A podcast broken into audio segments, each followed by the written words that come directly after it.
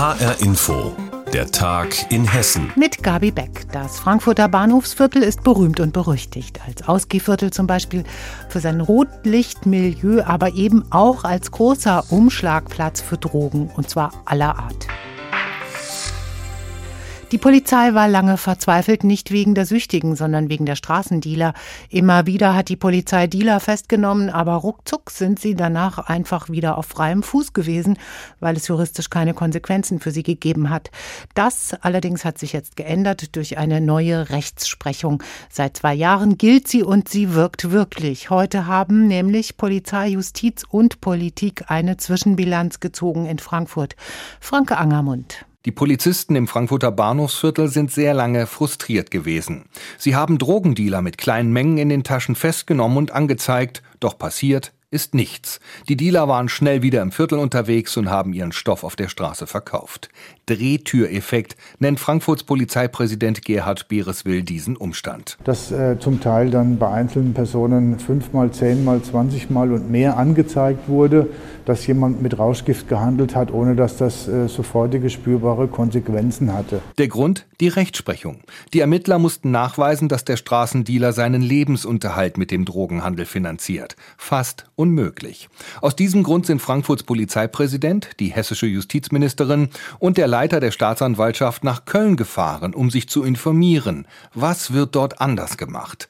Nach der Reise ist in Frankfurt einiges geändert worden. Erstens, Polizisten können Straßendealer wegen gewerbsmäßigem Handel festnehmen, wenn sie mehrfach beim Dealen beobachtet werden. Und zweitens können die Drogenhändler jetzt innerhalb einer Woche verurteilt werden und sitzen so lange in Haft. Der Leiter der Frankfurter Staatsanwaltschaft Albrecht Schreiber. Das hat dazu geführt, dass wir in höherer Zahl, deutlich höherer Zahl Anklagen erhoben haben und auch Verurteilungen erzielt haben. Es hat auch dazu geführt, dass wir in viel größerem Umfang als vorher Leute, Täter in Untersuchungshaft bringen konnten. Mehr als 100 Verfahren hat es seit 2020 gegeben. Eine enorme Steigerung, sagt Hessens Justizministerin Eva Kühne-Hörmann, CDU. Die Strafe folge auf dem Fuß, die schrecke Dealer ab. Genau wie Punkt 3 des Drei-Säulen-Modells, sagt die Ministerin. Weiterhin ist ermöglicht worden, dass die Vermögensabschöpfung intensiver verfolgt werden konnte durch eine unterschiedliche Rechtslage, die das begünstigt hat, aber auch durch diese intensive Zusammenarbeit wir einfach mehr Täter verurteilen konnten. Wichtige Voraussetzung für das Drei-Säulen-Modell zur Bekämpfung der Drogenkriminalität, die Rechtslage ist in Frankfurt entsprechend geändert worden. Doch sind deshalb auch tatsächlich weniger Dealer im Bahnhofsviertel unterwegs? Nein, sagt Polizeipräsident Gerhard Bereswill. Aber die Dealer, die seit langem im Viertel unterwegs seien und die meist auch gewalttätig seien, würden sich mehr und mehr zurückziehen. Das heißt, wir erzielen tatsächlich gerade bei diesem Klientel, was uns, äh, was uns äh, große, große Arbeit macht und äh, bei denen es schwierig ist, äh, dann auch entsprechende Beweismittel zusammenzutragen, eine, eine deutlich abschreckende Wirkung haben. Das Ganze ist ein Warnsignal an die Straßendealer unter dem Motto, auch kleine Strafen tun weh. Und es ist ein Motivationssignal an Polizisten und Staatsanwälte. Hier lautet das Motto eher, eure Arbeit ist nicht sinnlos. Unser Reporter Frank Angermund über das sogenannte Drei-Säulen-Modell der Polizei, mit dem sie seit zwei Jahren gegen die Drogenkriminalität vorgeht, im Frankfurter Bahnhofsviertel. Mindestens 65 Menschen werden krank in Frankfurt, stecken sich mit einem fiesen Magen-Darm-Infekt an. Und das auch noch über einen halben Monat verteilt. Saskia Klingelschmidt hat in dem Fall recherchiert und sie hat im Gespräch mit Ricardo Mastrocola gesagt, dass nicht klar ist, um welches Restaurant es sich dabei handelt. Nein, das weiß man natürlich nicht. Das haben die Behörden auch nicht bekannt gegeben. Fakt ist erstmal, dass dieses Restaurant bis auf weiteres dicht gemacht wurde. Und zwar hat die Betreiberin selbst die Initiative ergriffen und am 18. April ihr Lokal geschlossen. Einen Tag später kam dann auch noch die amtliche Anordnung vom Frankfurter Gesundheitsamt dazu. Wie es in einer Pressemitteilung heißt, da haben sich schon seit dem 3. April mindestens 65 Menschen eine Magen-Darm-Erkrankung zugezogen. Eventuell ist da eine Gewürzpaste der Auslöser dieser Erkrankungen gewesen. Die meisten Betroffenen, die sind zum Glück wieder genesen. Was hat's mit dieser Gewürzpaste auf sich? Ist die an den Erkrankungen schuld? Tja, das wird zumindest vermutet. Der Laborbefund, der steht aber noch aus. Am 4. April, also ein Tag nachdem dieser erste Fall bekannt wurde, ist das Restaurant angeblich routinemäßig kontrolliert worden und dabei wurde diese Gewürzpaste entdeckt. Die Betreiberin, der wurde dann verboten, diese Gewürzpaste in den Speisen zu verwenden, weil, so heißt es, sie einfach nicht verkehrs- bzw. verzehrfähig ist. Das konnte jetzt aber nicht ausgeschlossen werden, dass die Gewürzpaste weiterhin benutzt wurde. Zweieinhalb Wochen bzw. viele Erkrankungen später hat man dann nochmal eine Probe von dieser Paste genommen. Diesmal in einem Lager in Langen, wo das Zeug eben stand. Das Ergebnis dazu steht noch aus, genauso wie weitere Ergebnisse zu anderen Produkten. Etwa wurde eine Erdnusssoße erprobt bzw. auch ein Hähnchenpulver geprüft sagt Reporterin Saskia Klingelschmidt zu dem Fall von mindestens 65 Darminfektionen nach dem Besuch eines Restaurants in Frankfurt. Zwei Monate Krieg in der Ukraine, Millionen Menschen sind auf der Flucht, manche haben auch ihre Haustiere dabei. Aber viel mehr Tiere werden zurückgelassen. Vor allem die Tierheime in der Ukraine haben Probleme. Viele Menschen, die normalerweise helfen, sind geflohen. Futter wird knapp und Medikamente sowieso. Im Tierheim Darmstadt sind vor drei Wochen Hunde und Katzen aus der Ukraine untergekommen. Eine junge ukrainische Tierschützerin hat das in die Wege geleitet. Unsere Reporterin Nina Michaik berichtet. Es sind viele hübsche Hunde, die auf der Wiese des Tierheims herumrennen und die stellvertretende Tierheimleiterin Claudia Kado schwanzwedelnd begrüßen. Das sind jetzt ein Teil der Hunde, die aus diesem ukrainischen Tierheim von Katharina kommen. Sie sind nach wie vor immer noch sehr, sehr ängstlich, aber sind alles richtig tolle, nette, freundliche Hunde. 16 Hunde und 15 Katzen hat das Tierheim in Darmstadt aufgenommen. Sie stammen aus der Stadt Vasilkiv in der Nähe von Kiew. Tierschützerin Katharina Gavrisch, die selbst mit ihren Haustieren geflohen ist und nun in Rottgau wohnt, hat die Rettung organisiert. Der Ort Vasilkiv wurde zwei Tage lang bombardiert. Es gab dort kaum noch Futter zu kaufen, weil alles zu hatte. Dazu waren alle Tierärzte weg. Jeder hat die Flucht ergriffen. Das Tierheim in der Ukraine wurde nicht zerstört, doch durch den Krieg kommen dort auch jetzt noch täglich neue gerettete Tiere unter.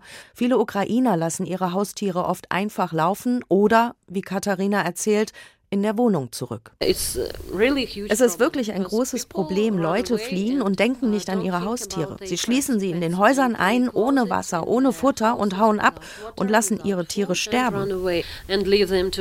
Katharina will kein Tier zurücklassen, also hat sie unzählige Helfer zusammen telefoniert, Boxen und Fahrer organisiert. Die Rettung war ein Abenteuer an sich. Polen lässt nur noch maximal fünf geimpfte und gechippte Tiere pro Person über die Grenze. Sechs oder sieben Freiwillige haben die Tiere von Vasilkiv nach Lviv gebracht. In Lviv haben sie sich sechs Autos organisiert, um über die Grenze zu kommen. Dann wurden die Tiere noch zweimal umgeladen, bis sie in Darmstadt ankamen. Es war wirklich ein schwieriger Prozess.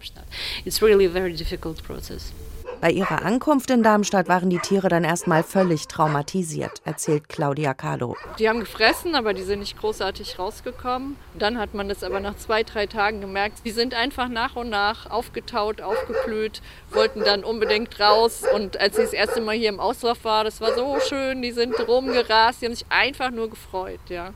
Viele Menschen in der Ukraine erleiden schlimmste Not unter dem Krieg, aber auch die Tiere in den Tierheimen spüren die Folgen des Krieges dort. Jetzt sind ein paar in Darmstadt untergekommen. Nina Michaik hat berichtet. Ja,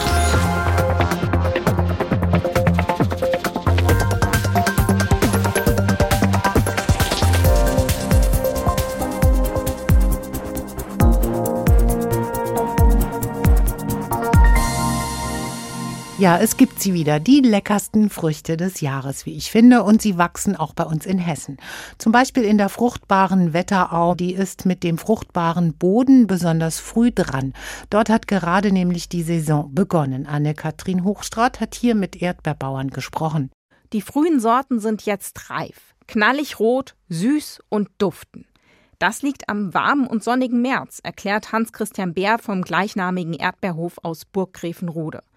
Besonders für die Erdbeeren, die geschützt im mobilen Folientunnel wachsen, ist das gut. Wir sind äh, mit den Erdbeeren in diesem Jahr etwas früher, ein paar Tage früher, wetterbedingt und äh, freuen uns, dass wir auch mit den Wandertunnels, die wir haben, auch schon Erdbeer aus dem etwas abgedeckten Anbau anbieten können. Darauf hätten einige Stammkunden schon seit Wochen gewartet, erzählt der Seniorchef. Seit März gab es regelmäßig Fragen, wann es denn jetzt endlich Erdbeeren aus dem Karbener Ortsteil geben würde. Jetzt ist es soweit. Auch bei Maximilian Reul in Gambach wird geerntet. Die Pflanzen in den Tunneln und auf dem Feld sehen schon sehr gut aus, berichtet der 33-Jährige. Wir haben tolle Pflanzen im Feld, tolle Kulturen, das hat gut geklappt, sieht gut aus. Wir erwarten eine gute Ernte. Wenn wir jetzt keine äh, krassen Nachtfröste mehr kriegen, dann äh, steht eigentlich einer guten Erdbeersaison nicht zu Wege. Das kann ich jetzt sagen, aber das kann sich bei den Erdbeeren immer schnell ändern. Gerade jetzt im April, Anfang Mai ist es noch ein bisschen angespannt, aber wie gesagt, bisher sieht es gut aus. Um die Erdbeeren machen sich die Obstbauern gerade also weniger Sorgen. Auch das Problem, die Erntehelferinnen und Helfer auf die Höfe zu kriegen, war nicht mehr das Problem wie vor zwei Jahren, im ersten Corona-Frühjahr. 16 sind es jetzt zum Saisonstart bei Familie Bär, 80 bei Maximilian Roll hauptsächlich aus Rumänien. Dieses Jahr liegen die Probleme ganz woanders. Zum Beispiel bei den massiv gestiegenen Dieselpreisen, so Hans-Christian Bär. Der Liter Diesel kostet genau das Doppelte wie im vergangenen Jahr und wir benötigen das ja nicht nur für die Feldbestellung, wir fahren ja auch Märkte an beliefern Restaurants in Frankfurt und hier in der Umgebung. Und äh, das sind Kosten, die sich dann doch gewaltig niederschlagen. Doch nicht nur der Treibstoff für die Traktoren und Lieferwagen macht den Erdbeerbauern zu schaffen. Auch der nötige Dünger ist extrem viel teurer geworden. Maximilian Reul berichtet, dass er zuletzt 15.000 Euro statt sonst 3.000 Euro für eine Lkw-Ladung voll Düngemittel bezahlt hat. Und einiges ist sehr knapp. Schälchen, um die Erdbeeren zu verpacken, Handschuhe für die Erntehelferinnen und Helfer, Gläser für die selbst hergestellte Marmelade, sogar Gelierzucker. Teurer will der Erdbeerbauer die Früchte aber nicht anbieten. Wir haben die Preise nicht erhöht jetzt im letzten Jahr. Wir haben jetzt aktuell kostet die Schale Erdbeeren bei uns äh, 250 Gramm, äh, 2,50 und das ist nicht teurer als letztes Jahr. Das ist sogar eher noch ein bisschen der Menge jetzt geschuldet, die wir jetzt pflücken. Also wir wollen, dass die Leute jetzt äh, kommen und dass sie deutsche Erdbeeren kaufen. Möglich ist das zum Beispiel in den Hofläden der beiden Erdbeerbauern. Außerdem auch in Supermärkten der Region, die zum Teil beliefert werden, und in den kleinen Buden, die jetzt wieder am Straßenrand stehen. Erdbeeren sind reif in Hessen. Ein Beitrag von Anne-Kathrin Hochstraat. Und das war der Tag in Hessen mit Gabi Beck. Mehr Infos aus Hessen immer auch auf hessenschau.de.